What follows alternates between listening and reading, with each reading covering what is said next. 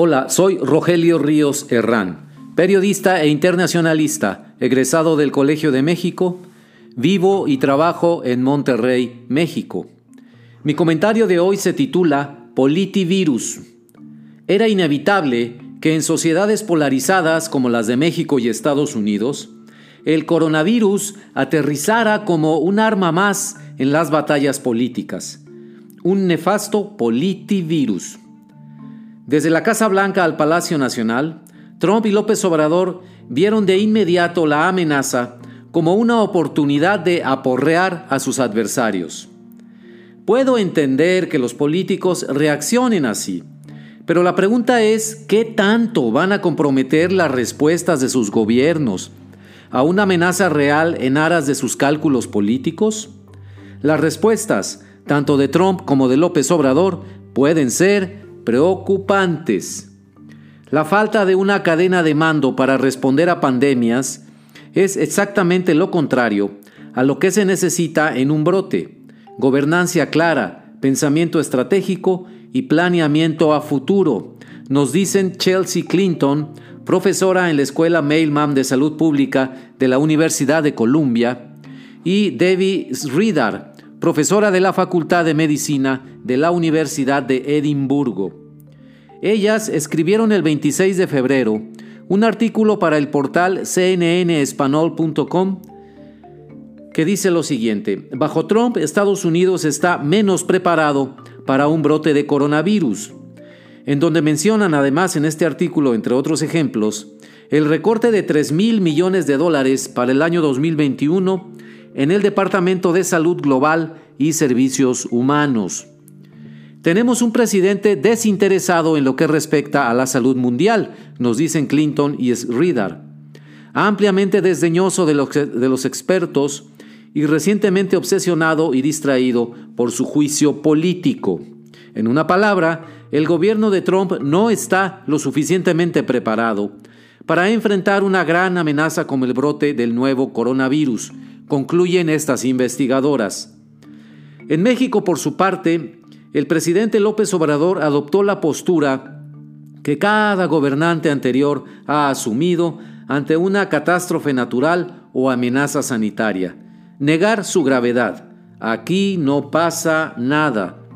Justo cuando el sistema de salud pública mexicano está completamente dislocado pues desapareció de golpe el Seguro Popular ante la creación del Instituto Nacional de Salud para el Bienestar, INSABI, que entró en vigor el primero de enero de este año, en medio de una gran confusión administrativa, el presidente López Obrador nos dice dos cosas. Primero, que estamos preparados para enfrentar la situación de coronavirus.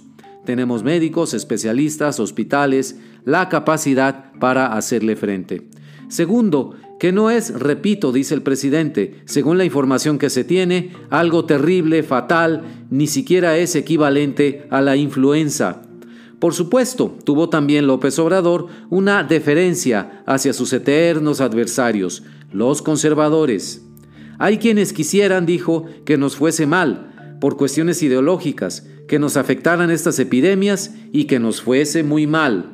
Están molestos porque ya no pueden robar, agregó, y prefieren que se enferme la gente para que quede mal el gobierno. Llaman la atención las similitudes de las actitudes de los presidentes Trump y López Obrador ante un problema concreto de salud pública, el coronavirus, y en general ante el apoyo a la investigación científica. En mayo de 2019, el presidente López Obrador anunció recortes draconianos a los apoyos a científicos y a los institutos en donde laboran, un 50% de recorte a fondos para viajes internacionales y para pagos a trabajadores contratados, un 30% de recorte en suministros de oficina y combustible para vehículos, entre otros renglones. En julio pasado, en una carta firmada por más de 11.000 investigadores científicos y académicos de centros de salud, centros públicos de investigación e institutos nacionales de salud, se pidió al presidente López Obrador revertir los recortes presupuestales en las áreas de ciencia, tecnología, educación y salud. Esto es preocupante y nos parece un grave error tanto de política pública como de una estrategia de desarrollo, afirmaron los científicos mexicanos. No valió de mucho la carta, los recortes se implementaron. Tanto en Estados Unidos como en México, la investigación científica pasa por su peor momento en décadas, mal fondeada y desdeñada por las visiones ideológicas de sus gobernantes. Es en este escenario, precisamente en este escenario, en donde como primer acto hace su entrada el coronavirus. Nos preguntamos, ¿qué nos traerá el segundo acto? Muchas gracias. Pueden escribirme al correo electrónico rogelio.rios60 gmail.com.